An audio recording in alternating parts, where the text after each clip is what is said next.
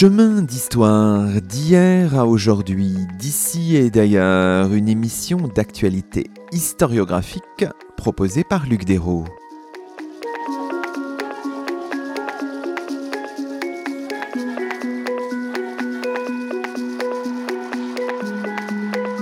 Bonjour à toutes et à tous, c'est le 89e numéro de nos chemins d'histoire, le 8e de la troisième saison, et nous avons la joie d'accueillir à notre micro Pierre Gonod. Bonjour. Pierre Gonod, vous êtes professeur à Sorbonne Université et directeur d'études à l'École pratique des hautes études. Et vous venez de faire paraître un ouvrage intitulé Novgorod, Histoire et archéologie d'une république russe médiévale 970-1478, un livre qui paraît dans la collection L'Esprit des lieux chez CNRS Éditions.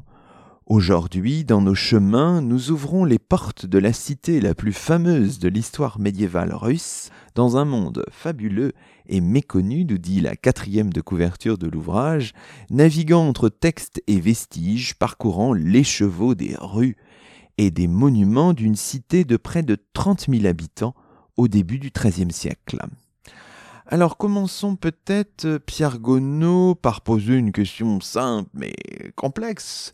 Pourquoi euh, Novgorod dans une collection qui compte déjà plusieurs volumes euh, On a vu un volume, un ouvrage sur Palmyre, un autre ouvrage sur Paris en 1200.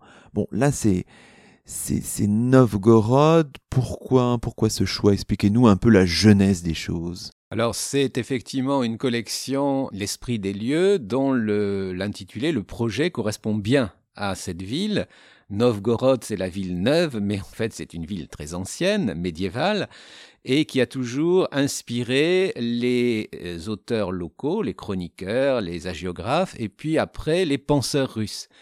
Euh, ils ont réfléchi à la fois sur la beauté de son site, mais aussi sur l'esprit euh, démocratique de cette cité.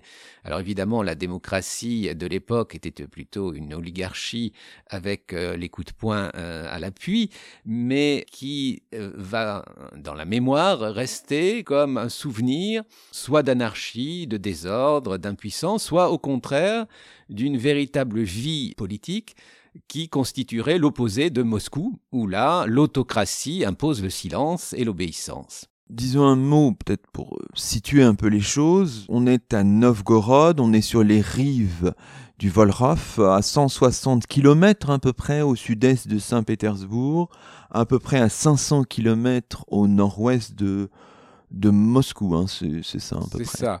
Alors, on peut dire que Novgorod joue le rôle que euh, va jouer après Saint-Pétersbourg, c'est la fenêtre sur l'Occident. Alors, elle est sur un fleuve, elle n'est pas sur les bords de la mer, mais en fait, on remonte, plutôt on descend le Volkhov, on arrive au grand lac Ladoga, et de là, on prend la Neva, et c'est la Baltique. Et effectivement, Novgorod est ouverte sur tout cet espace baltique et va être un des comptoirs de la Hanse, donc un des endroits où l'on commerce entre l'Ouest et l'Est. Et par ailleurs, c'est un grand centre russe, aux origines de l'État russe ancien, le plus ancien, et aussi de l'orthodoxie russe, puisque c'est une des places fortes de cette orthodoxie. Alors, à Novgorod est finalement associé, c'est ce que vous démontrez plutôt à la fin de l'ouvrage, dans le chapitre 6, une forme de, de mythe dans la pensée russe et même au-delà, parce que même si on ne sait pas très bien ce que c'est, ni localiser la ville, Novgorod, tout de suite, ça déploie une forme d'imaginaire. Hein.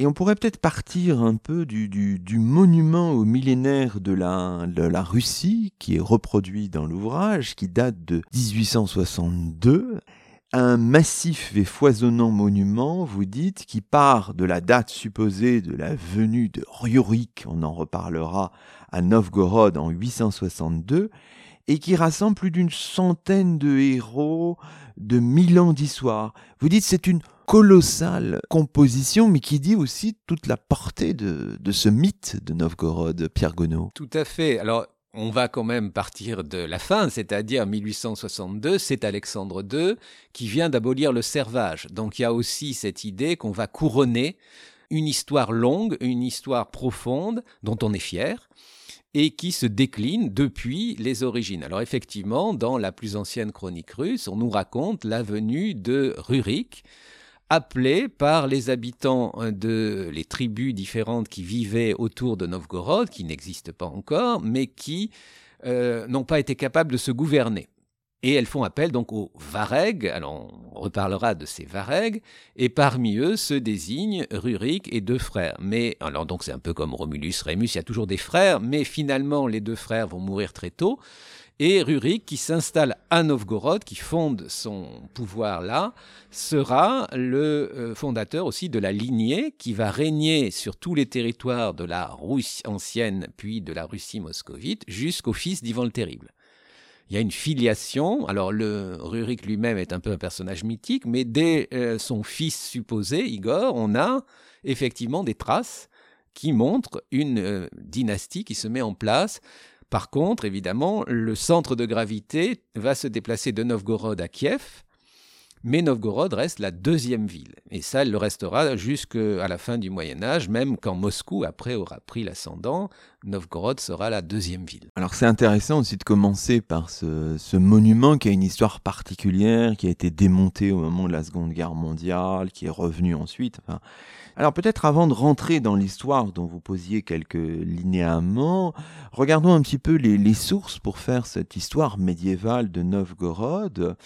Alors peut-être d'abord, même si la ville a été endommagée précisément pendant la Seconde Guerre mondiale, il y a un patrimoine important qui nous rappelle l'apogée de, la ville au Moyen Âge, Pierre Gonneau. Tout à fait. Alors on peut comparer à Lübeck, la, capitale de la Hanse. Alors le centre de Lübeck est très préservé et extrêmement euh, vivant.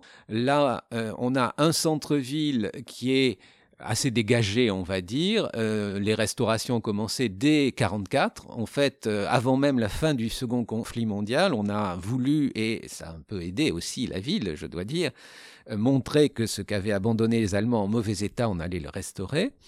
Et on a donc un centre-ville avec d'importants monuments, des églises, mais aussi un certain nombre d'autres euh, bâtiments. Et puis, il y a euh, les chantiers de fouilles qui, jusqu'à nos jours, donnent encore énormément de matériaux, alors ça, de très divers. Et dans les musées, alors de Novgorod et puis d'ailleurs de Pétersbourg, de Moscou, on a aussi des manuscrits, des icônes et donc euh, aussi des, témoignages. Alors sur les sources, on pourra y revenir, il y a ces chroniques de Novgorod qui montrent qu'il y a une historiographie locale très vivante. Insistons peut-être, parce que vous y revenez de manière perlée dans, dans l'ouvrage, ces documents sur écorce de boulot, je renvoie nos auditeurs aux pages 143, 184, par exemple, de quoi s'agit-il? Là Ça paraît un peu fascinant là. Alors effectivement, il n'y a pas de papyrus parce que ça pousse pas dans ces régions-là, mais il y a des boulots. Alors ça, le boulot est un matériau euh, éternel et extrêmement peu cher. Il suffit donc d'enlever l'écorce d'un arbre et vous avez un petit rouleau, pas très gros, la taille d'un post-it. Donc euh, il faut l'imaginer comme ça. Et les gens de Novgorod, hommes, femmes et même enfants, savent écrire. C'est ça qu'on constate grâce à ça. Alors ces euh, documents, on ne savait pas en fait qu'ils existaient. On avait quelques vagues allusions dans des textes isolés. Et puis les fouilles, à partir de 1953, ont trouvé dans le sol de Novgorod, alors on a l'impression quand on les extrait que c'est un mégot de cigare, et puis on le déplie très soigneusement et on voit qu'on a sur la surface du boulot, sur l'écorce, gravé, donc ce n'est pas de l'encre, c'est une pointe de stylet, on a un message qui prend quelques lignes, pas beaucoup plus. Alors ce ne sont pas des textes entiers, ce ne sont pas des livres, hein, on s'était posé la question, ce ne sont pas des archives, ce sont des mémos vraiment. Et il y a de tout, à la fois beaucoup d'argent, beaucoup d'affaires qu'on conclut, de dettes, parce que là, il faut s'en souvenir, et puis des commandes, fais-moi ci, fais-moi ça, rapporte-moi de la campagne quelque chose. Et ces affaires aussi sentimentales, plus ou moins heureuses, parce qu'il y a des femmes battues aussi, qui sont étalées là. Alors ça, ça a évidemment été très intéressant, et il y a encore un élément supplémentaire en faveur de ces documents uniques, c'est qu'ils sont dans une langue quasiment la langue parlée, pas du tout la langue littéraire, encore moins la langue liturgique. Donc pour les linguistes, ça a été vraiment une trouvaille. Et il y a d'ailleurs des grammaires de cette langue de Novgorod, de ce dialecte de Novgorod. Donc ils sont étudiés, ils sont publiés, il y a un site entier qui leur est consacré et c'est vraiment euh, passionnant de ce point de vue-là. Disons-le franchement, votre livre évidemment comble une lacune en français. Il n'y avait pas beaucoup d'ouvrages ou passablement datés concernant la Novgorod médiévale, mais qu'en est-il du point de vue de l'historiographie russe? Alors l'historiographie russe a énormément travaillé sur Novgorod à toutes les époques. À l'époque soviétique, l'archéologie a eu le champ libre, je dirais. Il y a deux grands spécialistes qu'on peut citer, Valentin Yanin, qui est mort très récemment, l'an dernier, et Andrei Zalizniak, un linguiste qui lui donc a fait toutes ses études linguistiques.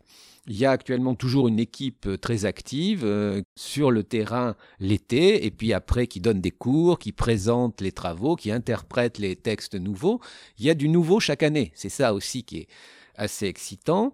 Et on peut aussi, donc évidemment, dans le patrimoine artistique, encore travailler dans les musées euh, divers sur ces objets, sans oublier l'étranger. De temps en temps, si on va à Lübeck, où il y a un merveilleux musée de la Hanse, ou bien euh, dans d'autres villes allemandes, on peut trouver des choses jusqu'à Bruges où on a aussi euh, des, liens historiques. Et euh, il y avait un petit article de Pirène sur les draps d'Ypres à Novgorod qui montre que ces liens avec les pays flamands sont très très anciens. Alors ce que je vous propose maintenant, c'est dérouler un petit peu le fil chronologique de votre, de votre ouvrage.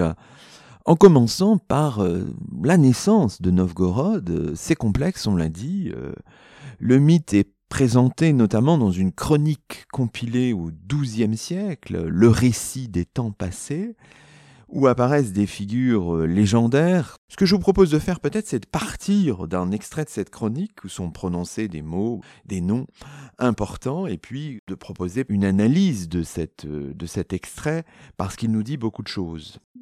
Furent choisis trois frères avec leur lignée. Ils prirent avec eux tous les rousses et s'en vinrent.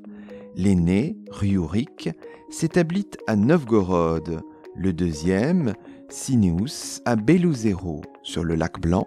Et le troisième, Trouvor, à Isborsk. Et c'est à cause de ces Varegs que les Novgorodiens ont pris le nom de terre russe. Ces gens de Novgorod sont de souche Vareg. Auparavant, ils étaient slovènes Au bout de deux ans, Sineus mourut, ainsi que son frère Trouvor. Rurik s'empara du pays, distribuant à ses hommes les forts.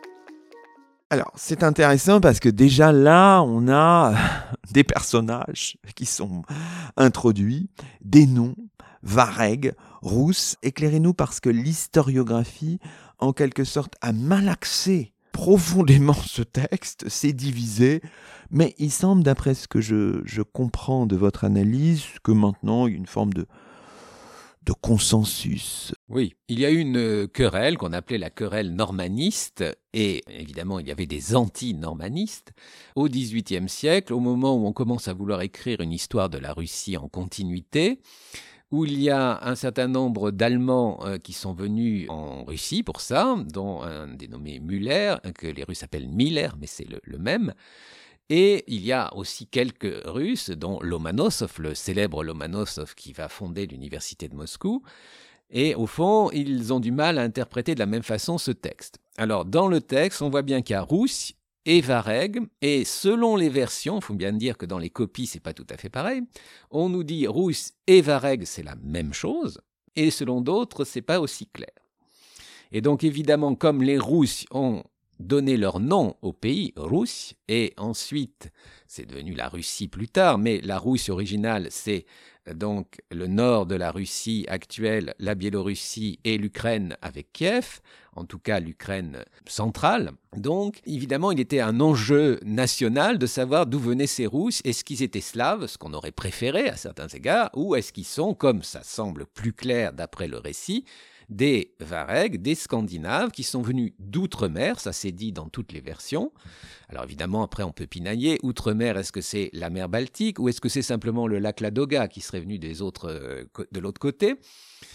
Bon, donc on a beaucoup euh, réfléchi là-dessus. On a dit aussi, euh, puisque les linguistes s'en sont mêlés, oui, mais Rousse, Aucun peuple scandinave ne s'appelle comme ça. Par contre, ce qui est tout à fait attesté, c'est que les Finlandais, les Finnois, si vous voulez, appellent Ruotsi les Suédois. Donc, on peut se dire, en fait, ce nom russe vient de la façon dont les Finlandais qui les ont vus passer appelaient ces Scandinaves qui arrivaient. C'est l'une des hypothèses les plus admises, l'autre étant que Russe viendrait de Roden qui désigne les rameurs, étant donné que ces gens arrivent en bateau. Et quant au Vareg, ça désigne les gens qui sont en expédition, Varangen, qui sont partis ensemble. C'est un groupe, un groupe armé, toujours, qui vient à la fois piller éventuellement ou faire du commerce, ou les deux.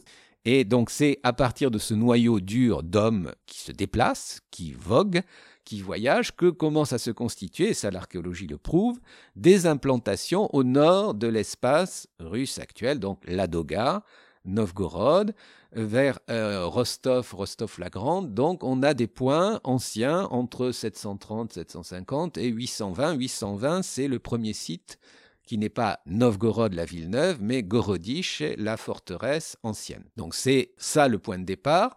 Et si on suit le déroulé, effectivement, il semble bien que ces Scandinaves rousses, comme les Francs dans la Gaule, s'implantent d'abord légèrement, puis petit à petit consolident leur implantation, fusionnent avec les populations locales, adoptent leur langue et donnent leur nom au pays. Tout ça s'est fait progressivement, évidemment, et la date de 862, vous le disiez tout à l'heure, c'est un peu comme 753 avant Jésus-Christ, c'est une date qui n'a pas beaucoup de sens. Alors, elle a euh, la chronologie du début du récit des temps passés est un petit peu fictive. En fait, elle est calquée sur les règnes des empereurs grecs et on compte sur ses doigts. Tel empereur a fait 15 ans, donc pendant ces 15 ans, qu'est-ce qu'on place là? Elle n'est pas tout à fait euh, fantaisiste. On s'aperçoit que le recoupement avec l'archéologie montre des intervalles plus ou moins larges de 20-30 ans pour certaines dates, et pour d'autres, effectivement, les tout débuts de l'implantation sont plus anciens. Disons que la plus ancienne implantation, c'est autour de la Doga, donc 730-750. Là, on nous dit 860. Et puis, le processus qui fait que ces Rousses arrivent jusqu'à Kiev, c'est vers 900.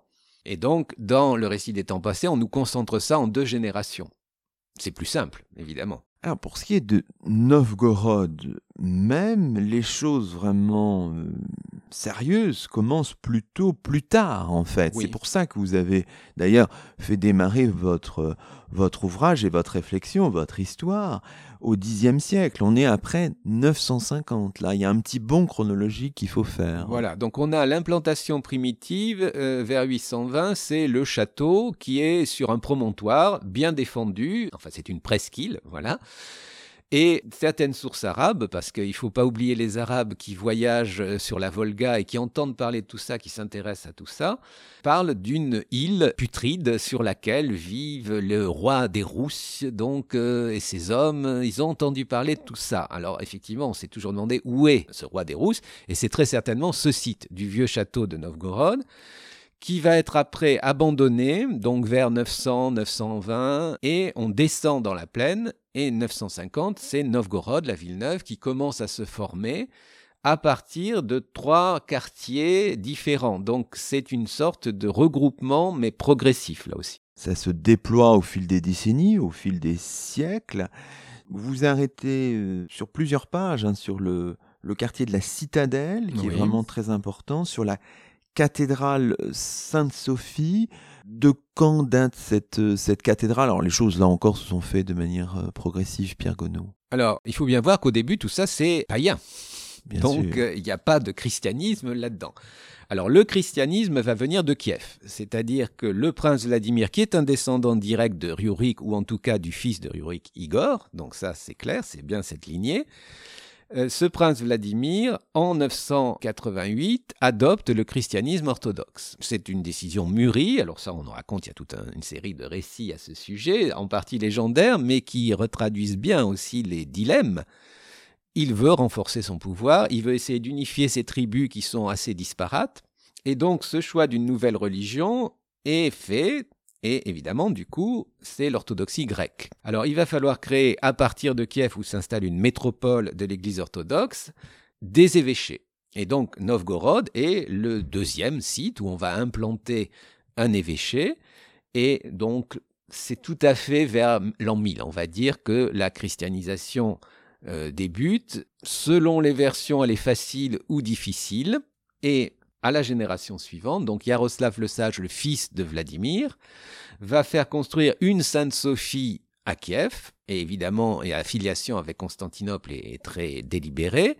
Et son fils, qui s'appelle Vladimir, évidemment, on garde le même prénom dynastique dans la famille, va lui aussi faire, dans la foulée, vraiment, après la construction de la première Sophie de Kiev, la Sophie de Novgorod, qui reproduit le même modèle. Donc c'est vraiment une translation de cathédrale depuis Constantinople jusqu'à Novgorod.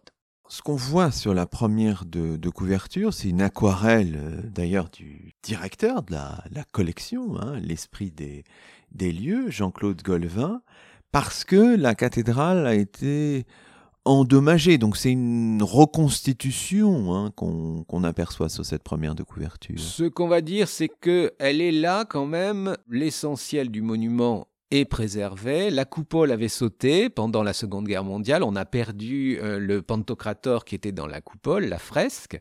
Mais le gros du bâtiment date bien du milieu du XIe siècle, des années 1050, on va dire. Et par la suite, il y a eu plusieurs campagnes de travaux, ne serait-ce que pour la couverture, les toits en plomb euh, qui sont refaits plusieurs fois, la dorure des coupoles, les fresques, les portes monumentales. Donc, chaque siècle a ajouté euh, sa patine et sa marque à cette cathédrale. Et euh, c'est pour ça que, disons, le, bâti, l'essentiel est du milieu du XIe siècle, mais il y a des ajouts de tous les siècles. Alors, regardons un petit peu cette ville en nous intéressant à la carte que vous proposez à la page 43, euh, Novgorod médiéval, avec la citadelle et ses différents quartiers sur les deux rives du fleuve. Essayons peut-être de, présenter euh, grosso modo une géographie de la ville, peut-être plutôt à la fin de votre période pour nos auditeurs il y a des quartiers assez différents, avec des fonctions éventuellement différentes, Pierre Gonneau? Oui, tout à fait. Alors il y a d'abord deux rives, et les deux rives sont clairement individualisées. Il y a la rive de Sainte-Sophie, la rive gauche, où il y a la cathédrale, qui évidemment a cette, euh, ce prestige particulier. Et autour de la cathédrale, donc, on a le Kremlin, ou on l'appelle Dietinets, donc la forteresse proprement dite. Donc c'est un petit quartier quartier épiscopal, puisque le prince n'habite plus dans euh, le centre-ville, il s'est éloigné, il est revenu au vieux château pendant la période médiévale, à partir de 1100, jusqu'à l'annexion par Moscou. Autour donc du Dietinets, du Kremlin, vous avez trois quartiers, donc en coquille d'escargot si vous voulez, du nord au sud, Nierevo, le quartier de derrière le château, et le quartier euh, au sud-ouest qui est quartier du peuple, Lyudin, ou quartier des potiers. Donc ici, une vocation artisanale, mais il y a aussi quand même dans ce quartier la rue de Prusse, qui est l'une des rues les plus influentes et une des rues les plus riches. Sur la rive droite, alors il y a un seul pont, très important, le Grand Pont, qui euh, est un lieu très important de la vie urbaine. Alors il n'est pas construit, il n'y a pas d'habitation sur ce pont, parce que c'est là que souvent ont lieu des affrontements, quand il y a des périodes de tension, des réconciliations, parfois des exécutions, puisqu'on jette du pont les gens qu'on a euh, décidé de supprimer. Et donc sur la rive droite, on arrive au bout du pont à euh, ce qu'on appelle la cour de Yaroslav ou la place du marché, qui est le grand lieu évidemment des échanges, et toute la rive droite est la rive du commerce, Targova Storona, avec deux quartiers, le quartier des charpentiers au nord et au sud le quartier de Slavno. Donc euh, on a en tout cinq quartiers. Et ces cinq quartiers, donc il y en a trois qui sont les plus anciens, vont très rapidement être les acteurs de la vie municipale. Il y aura un prévôt, euh, je l'appelle prévôt, on peut l'appeler maire si on veut, euh, les Flamands l'appelaient bourgmestre, hein, ils n'hésitaient pas.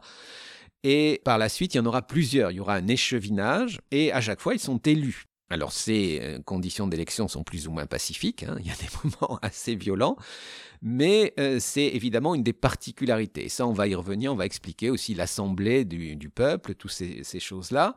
Donc chaque quartier a ses euh, leaders, on pourrait dire, des grandes familles, des rues plus influentes que d'autres.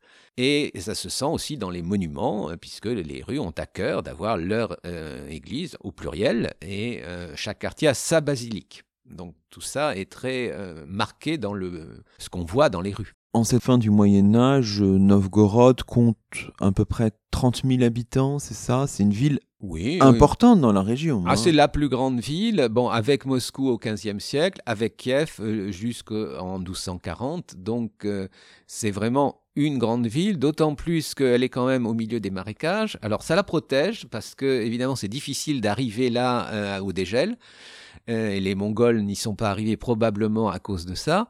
Par contre, euh, cette ville ne peut pas se nourrir toute seule. Donc elle a besoin d'approvisionnement et l'une des façons de mettre Novgorod à genoux, c'est de couper tout simplement euh, les vivres. Donc c'est ce que feront un certain nombre de princes quand ils veulent euh, mettre Novgorod au pas. Et l'autre grande ressource, effectivement, c'est le commerce, commerce international, avec la marchandise de luxe de l'époque, le, les fourrures. Vous y insistez dans votre ouvrage, hein, notamment à l'occasion d'un chapitre, il faut inscrire Novgorod dans un espace plus large. Vous parlez de l'espace novgorodien. Et donc là, il y a un jeu d'échelle qu'il est très important de faire, sans doute, c'est très finalement géographique pour comprendre les dynamiques de, la cité. Oui, alors en fait, effectivement, il y a plusieurs cercles, on pourrait dire. Donc il y a Novgorod elle-même, la cité. Autour d'elle, il y a le pays novgorodien proche, je dirais, avec les cinq cinquièmes, puisque c'est divisé en cinquièmes comme les quartiers. Donc chaque quartier a son cinquième qui le prolonge. Ce sont des tranches, on pourrait dire. Ensuite, on va vers la frontière euh, occidentale et il y a Pskov. Alors Pskov est à part. Euh, elle voudrait bien par moment euh, être complètement séparée, mais elle n'y arrive pas, en tout cas jusqu'à la fin de l'autonomie novgorodienne. Et puis, euh, donc ça, ça fait déjà euh, une première, euh, un premier espace novgorodien entre la frontière estonienne, qui ne bouge pas pratiquement, enfin estonienne maintenant, mais c'était la frontière avec les Tchouds auparavant, et puis après avec les Teutoniques. Hein. Donc c'est la Narva, la rivière et puis le lac Ladoga. Alors ensuite, l'espace novgorodien va beaucoup plus loin, va remonter jusqu'à la mer Blanche, et là, euh, les Novgorodiens contrôlent un certain nombre de bassins de rivières, en particulier la Dvina. Et puis encore plus loin, souvent les côtes de l'océan Arctique et en allant jusque vers l'Oural, là vous avez encore un arrière-pays novgorodien, peu peuplé, avec des tribus souvent non slaves, et c'est là euh, le pays des fourrures. Donc euh, effectivement, pour eux, ça reste une zone capitale alors, quand Moscou va vouloir annexer Novgorod, évidemment, c'est la ville, c'est l'argent qui l'intéresse, mais c'est aussi tous ses arrière-pays. Et l'annexion de Novgorod, si on regarde sur une carte, ça multiplie par deux ou trois la surface de la Moscovie.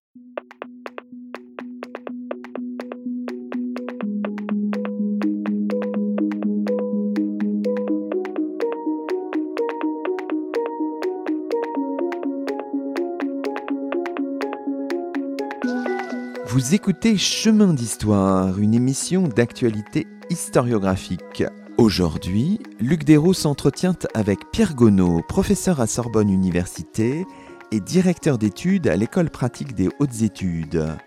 Pierre Gonneau qui vient de faire paraître chez CNRS Éditions un livre intitulé Novgorod, Histoire et archéologie d'une république russe médiévale, 970-1478.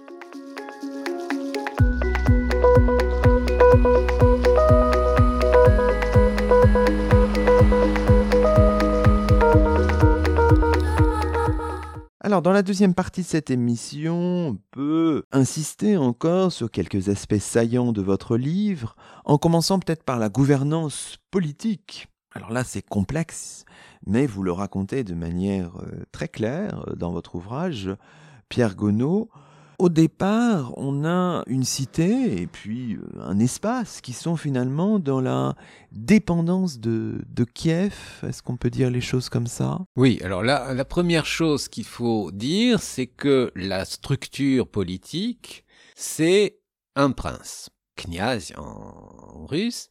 Donc, le problème qui se pose, c'est qui est le prince de Novgorod? Alors, il se trouve que fréquemment, celui qui règne sur ce territoire de Novgorod va finir par partir et aller régner à Kiev, soit parce qu'il est le fils du prince de Kiev et qu'évidemment il ambitionne, puisque Kiev est quand même la capitale par excellence, il ambitionne donc de succéder à son père, soit à la suite de querelles diverses. Donc, il y a bien un prince à Novgorod euh, attesté dès 970, et il y en aura toujours un, mais ce prince à la bougeotte, si j'ose dire, et puis surtout, on ne va pas assister, contrairement à d'autres pays russes, à Smolensk par exemple, à Ryazan, euh, à Vladimir Souzdal par la suite, à la création et à l'installation d'une dynastie locale. Dynastie locale qui peut avoir des ambitions ailleurs, vouloir placer quelqu'un sur le trône de Kiev, etc., mais qui quand même est enracinée. Et c'est ce qui fait qu'au bout d'un moment, les Novgorodiens vont prendre en main un peu leurs propres affaires. C'est en 1136 ce qu'on peut appeler la révolution de 1136. Vous dites c'est une révolution, ça veut dire c'est c'est l'indépendance ou une forme d'autonomie Comment qualifier les choses? Alors c'est d'abord qu'ils chassent euh, le prince qui était là, qui était parti puis revenu un peu la queue basse parce qu'il n'avait pas réussi à occuper un autre trône qu'il convoitait, et ils lui font une liste de griefs qui est très précise. Euh, d'abord, tu à certains moments, lors de précédentes expéditions, puisque le prince est censé évidemment défendre la cité et aussi mener des opérations offensives chez les voisins, tu les as malmenés, tu nous as laissé tomber en route, etc. Et puis, tu es parti. Et donc, on ne veut plus de toi, et on va voir cette expression qui va par la suite devenir rituelle, ils lui montrèrent le chemin, c'est-à-dire ils lui montrèrent la sortie, comme on dirait euh, de nos jours. Donc les Novgorodiens chassent le prince et vont en inviter un autre. Il ne reste pas sans prince. Ils choisissent, donc dans cette grande lignée des Rurikides, des descendants de Rurik, c'est toujours les mêmes, un prince et ils font effectivement un jeu de balancier entre les différentes branches dynastiques qui sont rivales. Et l'autre élément, évidemment, c'est ça qui est encore plus original pour nous, c'est que ils développent leur propre magistrature élue. Dans la tradition de ces cités, on sait, on a des traces, qu'il y avait le Vietche, l'assemblée du peuple. Donc c'est les hommes libres qui se réunissent, qui délibèrent, alors non pas régulièrement, c'est pas une assemblée comme le conseil municipal, mais c'est quand il y a une crise. On sonne, il y a la cloche ou les cloches en fait qui sonnent et on se réunit pour une alerte militaire, un péril quelconque, désastre naturel, pour une famine, tout ça. Et on décide quelque chose. Alors le Vietché n'est jamais unanime en fait, ça, euh, il y a toujours des tiraillements, mais il se réunit et il prend des décisions. Et à Novgorod, il va élire régulièrement donc un possadnik, d'abord un seul, donc je traduis par prévôt, euh, celui qui est préposé, installé, c'est la même chose en russe, que les Flamands euh, diront bourgmestre, puisqu'il y a des Flamands qui viennent à Novgorod, et donc c'est un peu le maire de la ville qui va vivre à côté du prince. Et très vite, les Novgorodiens vont insister pour que le prince le consulte, ne décide rien sans lui, puis, à partir de 1264 très précisément, ils vont demander au prince de signer un traité en bonne et due forme dans lequel il prend des engagements. Donc le passadnik est en quelque sorte un gardien, un tuteur du prince euh, élu sur place, par la suite, cette fonction va être dédoublée, démultipliée, en fonction aussi des représentants des quartiers. Donc il y aura des passadniki, on pourrait dire des échevins de Novgorod. Il y a un autre magistrat qui va lui aussi être dédoublé ou multiplié, c'est le Kiliark, alors là j'emploie un terme euh, emprunté à Byzance, en russe on dit Tisetski, un terme un peu difficile à prononcer, donc le chef de la milice urbaine. Et ces deux hommes, ou après ils sont plusieurs, ont des fonctions donc de gestion des intérêts de la ville, de tribunal euh, administratif, etc., qui sont parallèles au prince et qui parfois même le supplantent. Donc c'est quelque chose de sans précédent et qui évidemment aux yeux des moscovites au fur et à mesure que la puissance moscovite grandit paraît aberrant. Alors oui, tout ça est passionnant, mais ce faisant, nous avons progressé dans la chronologie, nous sommes arrivés au, XIIIe siècle, et c'est là évidemment que surgit une figure majeure hein, de cette époque, Alexandre Nevsky. Vous vous rappelez d'ailleurs que c'est à Alexandre Nevsky qu'est dédiée la cathédrale russe de, de Paris prince de Novgorod à partir de 1236, célébré, dites-vous, dans tous les manuels euh, scolaires russes, mais mal aimé de Novgorod, Pierre Gonod. Bah, il y a peu de princes qui sont vraiment très aimés, ou alors euh, il faut qu'ils soient déjà morts depuis un certain temps. Donc, en fait, c'est typiquement un, un, enfant donc d'une branche de Vladimir Souzdal, dont le père a eu des accrochages permanents avec Novgorod. Et ça s'est très mal passé, il y a eu des prises d'otages, des famines organisées, etc. Ce père va, malgré tout, pour préserver dans sa famille euh, les droits sur Novgorod, pas exclusifs, mais les droits, va, dès 1228, envoyer deux de ses fils, qui sont très jeunes, à Novgorod. Alors c'est simplement une prise de contact, on dirait. Ils ont 8 ans et 9 ans. Alexandre a été symboliquement, on va dire, prince de Novgorod une première fois en 1228. Ça a duré six mois. Quand il revient en 36, il a 16 ans, on pense, on n'a pas sa date de naissance exacte, c'est un peu plus sérieux. Et il va régner pendant une dizaine d'années, mais pas de manière continue. Régulièrement, il est chassé par les Novgorodiens et là, le moment le plus significatif, c'est qu'en 1240, il remporte la fameuse victoire de la Neva sur les Suédois en 1242 la fameuse victoire du lac Peipus sur les chevaliers teutoniques, celle qu'on voit dans le film d'Eisenstein, Alexandre Nevsky. Et eh bien entre les deux, il a dû faire un tour chez son père, il a été renvoyé, ce qui est assez significatif du fait que la fonction de prince est précaire. Néanmoins, Alexandre est un personnage à poigne, qui va laisser donc ce souvenir assez dur aux Novgorodiens. Et eh bien là, on est en plein dans l'époque où s'installe le joug mongol. Et Alexandre va choisir, alors par réalisme, il faut bien le reconnaître, d'être soumis aux Mongols. Donc en 1253, il devient grand prince de Vladimir, c'est-à-dire, on pourrait dire, le euh, fermier général des Mongols, leur homme de confiance. Et donc entre 53 et 63, il règne dix ans, et c'est lui qui doit imposer aux Novgorodiens d'obéir aux instructions des Mongols, en particulier de se faire recenser pour payer l'impôt dû aux Mongols. Donc Alexandre revient en personne, met euh, les armes à la main, et les Novgorodiens grincent des dents. Et comme par hasard, juste après sa mort, son frère va prendre la succession, et c'est là que les Novgorodiens imposent un traité. Et dans le traité, il est bien dit, ton frère Alexandre avait fait ci, ne le fais pas. Et donc la, référence est plutôt négative. Poursuivons toujours ce cheminement après ces périodes complexe, mais voilà, plutôt euh, brillante pour Novgorod. Il y a une phase de, de déclin, euh, mais qu'il faudrait analyser peut-être précisément jusqu'à l'annexion à la Moscovie par Ivan III, prince de Moscou, en 1478. Quand peut-on parler précisément de déclin? Dès le 14e, un peu plus tard? Je ne parlerai pas de déclin. Je pense que la ville n'a jamais été aussi riche, en fait, mais euh, militairement, elle est incapable de se défendre.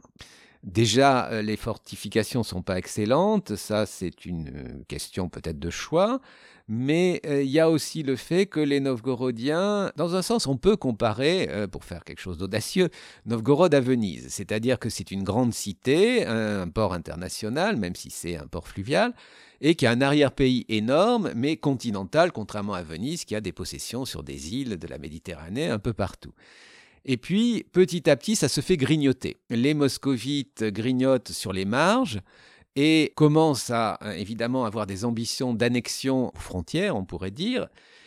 Mais l'essentiel est préservé. Simplement, Novgorod vit un petit peu sur un nuage et ne s'est pas rendu compte que les choses ont changé. Alors, au XVe siècle, dans la première partie, il y a beaucoup de changements et il y a une guerre civile à Moscou, donc au fond, les Novgorodiens sont un peu à l'abri. Et Novgorod défend très fermement le drapeau de l'orthodoxie face aux velléités d'union avec les catholiques qui avaient eu lieu au concile de Florence. Donc Novgorod garde une place importante. Et puis, après ces crises moscovites, le grand prince de Moscou, Basile II, Vassili II, vient une première fois en 1456 imposer un traité inégal. C'est un premier avertissement très clair. Mais il ne supprime pas les institutions de Novgorod.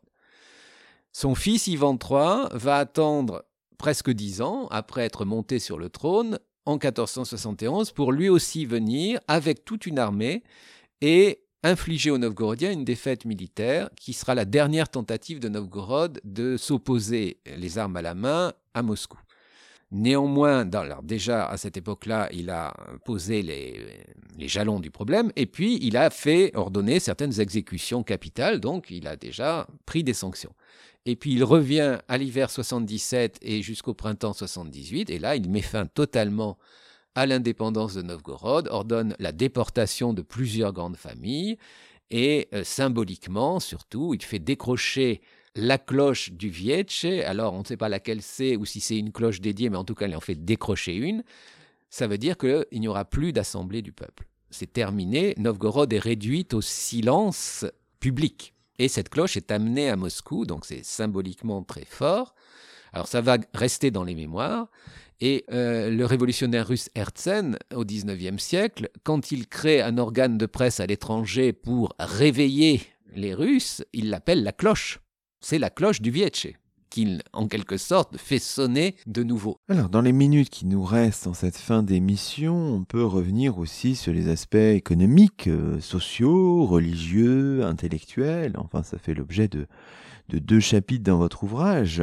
Novgorod, c'est une cité marchande très importante. Vous avez fait allusion euh, notamment au commerce des fourrures, mais il y a aussi d'autres euh, marchandises, Pierre Gonneau, qui sont brassées euh, dans la cité médiévale. Ça, c'est important de le souligner. Oui, alors Novgorod importe pas mal de choses, des produits chers comme le drap des Flandres, qui est évidemment très prisé, qui d'ailleurs sert de paiement dans certains cas pour des gratifications, on pourrait dire. Elle importe du papier, puisque euh, le papier n'est pas fabriqué en Russie très longtemps, donc c'est un produit d'importation. Des métaux, même des produits manufacturés, je dirais, relativement simples. Et puis, elle exporte essentiellement, malgré tout, des fourrures, alors un petit peu aussi d'ambre, un petit peu aussi de cordage, par la suite, tout le monde en voudra également, du bois, mais ça, c'est des matériaux de moindre valeur ajoutée. Là, grosse valeur, c'est la fourrure, ça, c'est évident. Donc, les euh, Novgorodiens eux-mêmes ne font pas forcément la collecte, ce sont des tribus euh, de l'Oural et d'ailleurs qui vont l'apporter et les Novgorodiens euh, ensuite assurent le transfert jusqu'à Novgorod où il y a deux hôtels pour les étrangers qui sont en quelque sorte des consulats, des euh, endroits qui sont clos, dans lesquels ces étrangers vivent selon leurs propres droits, hein, ils ont une sorte d'exterritorialité, et ils viennent acheter à des conditions, on dirait, en détaxe, des fourrures en quantité, de qualités diverses, qui ensuite vont circuler dans euh, toute l'Europe et qui sont, alors vous avez la thèse de Robert Delors sur le, commerce des fourrures, qui est toujours une très belle euh, thèse, qui sont vraiment partout. Et certains mots, euh, même issus du russe, ont circulé grâce à ça. Bon, le mot kun, qui sert d'unité de compte, c'est la peau de martre, les kun, kun. Euh, ça vient du russe kuna, kunitsa. Et puis, vous avez aussi une variété de fourrure, la troinis, que décrit Delors, qui est en fait issue de trois peaux qu'on a cousues ensemble donc euh, Trojnica. Justement, pour faire le lien avec ce que vous venez de dire, on a parfois des, représentations tout à fait intéressantes et qui illustrent euh, ce commerce brillant de, des fourrures, notamment euh, l'hôtel des Allemands qui se trouve, qui est un ex-voto qui se trouve à l'église Saint-Nicolas de, de Stralsund en, Allemagne du Nord aujourd'hui, et on pense qu'il s'agit de l'hôtel des Allemands à Novgorod. On n'en est pas tout à fait sûr si j'ai bien compris. Alors il y a deux hypothèses. J'ai vu que ça a changé un petit peu. Alors pour les Russes, c'est l'hôtel des Allemands à Novgorod, pas de doute.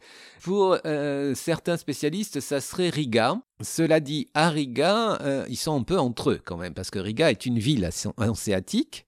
Et c'est déjà un relais, alors que Novgorod, c'est vraiment le point extrême à l'est du réseau hanséatique. Ce n'est pas une ville hanséatique, mais un comptoir. Et c'est là que sont les fourrures, en fait, qu'elles arrivent. Et d'ailleurs, sur les images, on voit donc, c'est un panneau de bois, il y a quatre panneaux de bois en tout, euh, ces euh, Russes qui sont dans la forêt avec des barbes énormes, très très longues, en pointe, et qui chassent des petites bêtes qui sont soit dans des terriers, soit dans les arbres, donc les écureuils. Donc c'est plutôt une image de la Russie que des pays baltes, à mon sens, mais bon, on peut en discuter. Alors par contre, évidemment, lorsqu'ils arrivent à l'hôtel des Allemands, on a une, espèce de château fort médiéval qui, euh, on ne sait pas du tout à quoi il ressemblait cet hôtel, dans la mesure où il n'existe plus. Il y a vraiment plus de vestiges. Euh, c'était donc un endroit fermé, qui était fermé la nuit, où les Allemands, alors les Allemands venaient euh, en deux fois. Winterfahrer, Sommerfahrer, donc l'hiver et l'été, ils passaient là six mois entre eux et ils repartaient.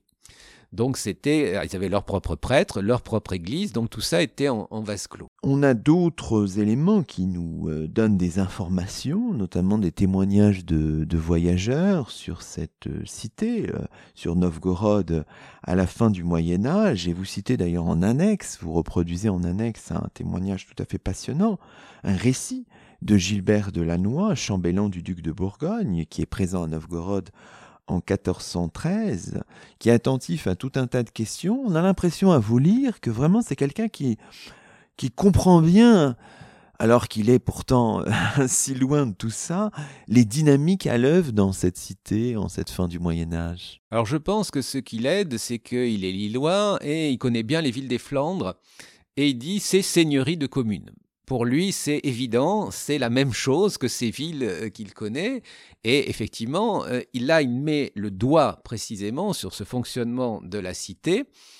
Alors que dans les textes russes, évidemment, on le voit au jour le jour, mais il n'y a pas de théorisation de tout ça.